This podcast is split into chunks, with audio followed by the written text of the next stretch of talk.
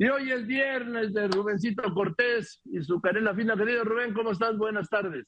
¿Qué tal, Joaquín? Feliz viernes. Buenas tardes. Buenas tardes, Joaquín. Muy bien, muy bien. ¿Y tú? ¿Te veo bien? A todo dar. Gracias. Bien, ¿Qué, te mueve? Oye, pues fíjate que viene, eh, viene mañana el gobernante designado cubano Díaz Canel y te vas a recordar, este, ya no veo en el actual gobierno, en la relación con Cuba, es tan cercana, tan amigable, tan carnal, que ya no tiene aquellas exquisiteces diplomáticas que tú recordarás. Cuando llegó Fidel Castro, fue en el Pájaro de Plata, se llamaba aquel barco, ¿verdad? Que llegó con López Portillo, fue a Cozumel, Así es, que estaba López Portillo esperándolo en el aeropuerto de Cozumel y olas que de repente avisan, ya llegó, está en el muelle. Ya ves que siempre era muy misterioso para sus desplazamientos. Ajá, esas exquisiteces diplomáticas y siempre resolvían algo. Siempre la relación eh, México con Cuba, esa exquisitez diplomática de México, que ya está ausente, es visible que no, que no está, eh, se ha perdido. Eh, ahora, por ejemplo, viene el gobernante designado cubano, digo gobernante designado cubano porque nadie lo ha elegido, un señor eh, retirado le dijo, tú ahora me, me sustituyes al más puro estilo real, ni siquiera con la liturgia de la realeza, que llega a ser a veces atractiva.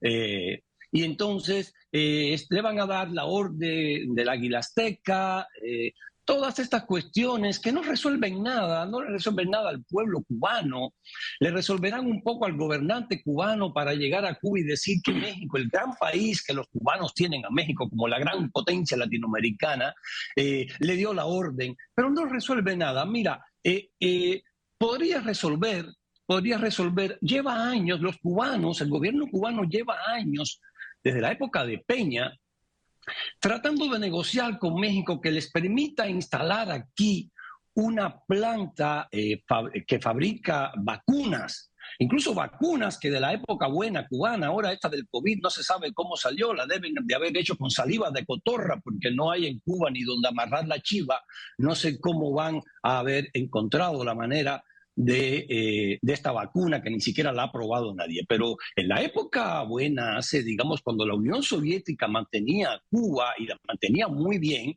eh, los cubanos llegaron a ser, producen eh, o, producían una vacuna que le llaman en Cuba la pentavalente, o sea, cura cinco enfermedades a la vez, es una maravilla, es un, lujo, es una joya, eh, cura la tosferina, la visteria, bueno, no, no, soy médico, pero sí cura cinco enfermedades de estas, las más... Eh, que más golpean a los niños.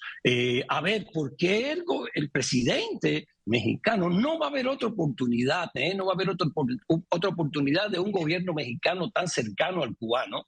Y eh, eh, le regala dinero con los médicos, ese trabajo esclavo, a los médicos cubanos los tienen encerrados aquí en hoteles, tienen que vivir juntos 10, 12, 15, se vigilan unos a los otros, se vigilan a ver qué compran, qué no compran, no le dan dinero, le dan cuatro pesos, solamente le dan su salario cuando llegan a Cuba. Eso es pan para hoy y hambre para mañana.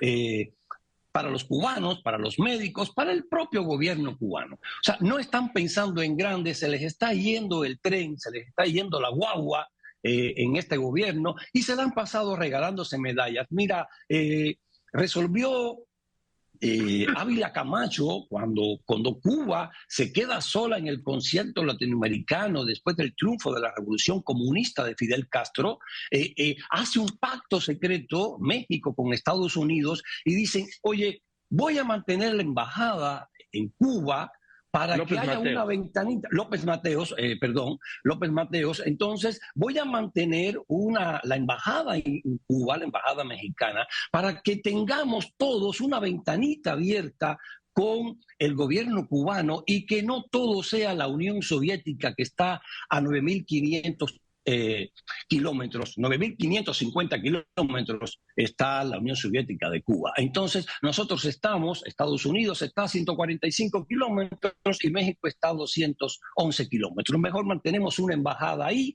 y vamos viendo. Y se resolvió mucho. Eso ayudó a Cuba, ayudó a México, ayudó a Estados Unidos, ayudó, ayudó incluso al, al clima diplomático mundial.